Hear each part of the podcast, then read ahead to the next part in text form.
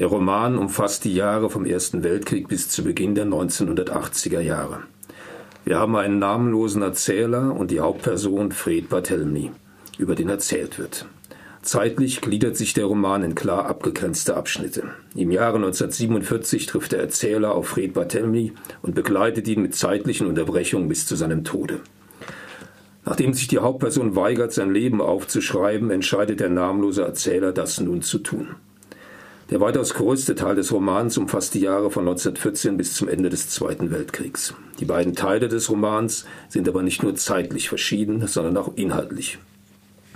In der ersten Jahrhunderthälfte ist Fred Barthélemy der aktive, gestaltende linke Aktivist, während er danach nur noch als kritisch reflektierender Geist auftritt, der die aktuellen Zeitläufe nicht akzeptiert, aber auch eigentlich kaum mehr versteht.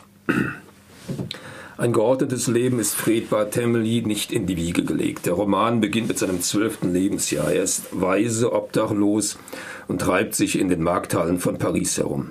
Dort trifft er auf ein gleichartiges, gleichaltriges Mädchen mit ähnlichem Lebenslauf und beide entscheiden sich in Paris, durch kleine Räubereien irgendwie zu überleben.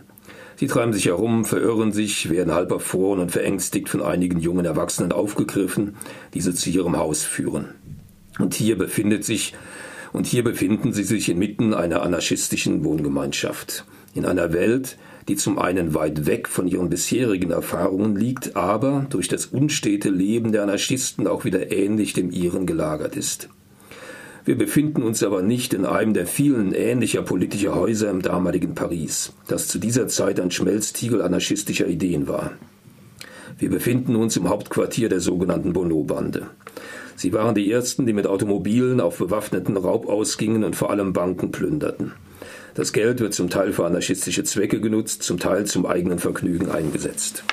Das Ende der Bono-Bande ist blutig und Fred und seine Freundin Flora werden dadurch nachhaltig für ihre Leben, geprägt, äh, Leben geprägt. Dieses gestalterische Element, seine Hauptperson immer an den Brennpunkten des linken politischen Geschehens zu bringen, verwendet der Autor im Verlauf des Romans gezielt weiter.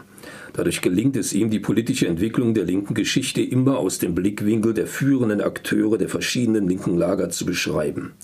Und so sind wir immer inmitten der wichtigsten Ereignisse, der bolschewistischen Revolution, der Klassenkämpfe in Frankreich in den 20er und 30er Jahren, natürlich immer wieder im spanischen Bürgerkrieg und im Kampf gegen den aufkommenden Faschismus. Bevor wir Fred Barthélemy auf diesem Weg mit vielen Windungen und Wendungen begleiten, führt der Weg in eine Welt, die der junge Herumtreiber nicht kannte und die aber in seinem sozialen Entwicklungsprozess zum zentralen Anker wird, nämlich in die Welt der Bücher. Kurz bevor die anarchistische Kommune aufgelöst wird, werden die Jugendlichen zu dem Buchhändler Paul de Desalle gebracht.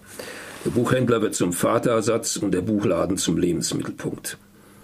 Er wird hier nicht mehr rausgehen, bis er nicht das letzte Buch gelesen hat, heißt es scherzhaft. Tatsächlich wird das gedruckte Wort für Barthélemy immer einen geheimnisvollen magischen Wert behalten. Er wird in den kommenden Zeitläuften für gedruckte Texte sein Leben riskieren, aber dabei auch zu katastrophalen Erkenntnissen kommen, was die Ignoranz des gedruckten Wortes durch seine Zeitgenossen betrifft. So gehört Barthélemy zum Kreis der Anarchisten, die die russische Revolution als ein anarchistisches Produkt sehen, in das man als Anarchist aktiv gestaltend eingreifen muss, damit die Bolschewiken das Ganze nicht in die Irre führen. Als 18-Jähriger in Moskau auf Du und Wohnen mit Trotzki und Lenin erfährt er eine Niederlage nach der anderen. Die Revolution im anarchistischen Sinne scheitert und nach Lenins Tod 1924 gelingt ihm die Flucht.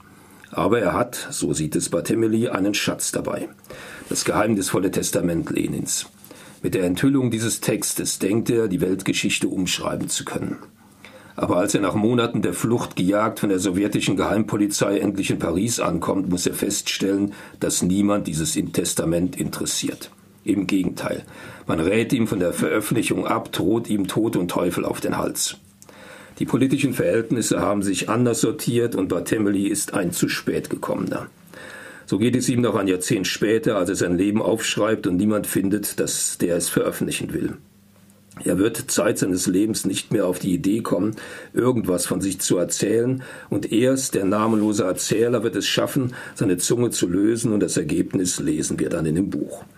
Barthélemy wird allerdings nie von den Büchern lassen.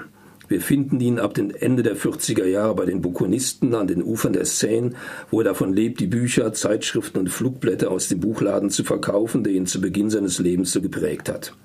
Das Leben, das uns in diesem Roman erzählt wird, erzählt von Menschen, die mit glühender Hoffnung auf die neue und bessere Welt agieren und dabei die brutalsten Niederlagen erleiden. Die brutalen Erscheinungsformen der innerlinken Auseinandersetzung sowohl im kommunistischen Lager sowie zwischen Kommunisten und Anarchisten lesen sich mit zunehmendem Grausen. Diese Dinge sind längst bekannt, aber in dieser eindrücklichen Form beschrieben wie in dem Buch von Michel Ragon, glaube ich, bekommt man sie selten zu hören. Aber dem Autor geht es nicht nur um ein Zeugnis der Niederlage linker Bewegungen. Es geht um beides. Trotz der Niederlagen gab es auch Erfolge. Beides droht im Vergessen anheimzufallen. Diese Geschehnisse müssen aber bewusst bleiben und daher das Bedürfnis, die Sachen aufzuschreiben und zu erhalten, um so zumindest dem Gedächtnis der Besiegten gerecht zu werden. Soweit also Michel Ragon, das Gedächtnis der Besiegten, erstmals erschienen 1989 in Paris und die erste deutsche Auflage war von 2006 und das 388 Seiten.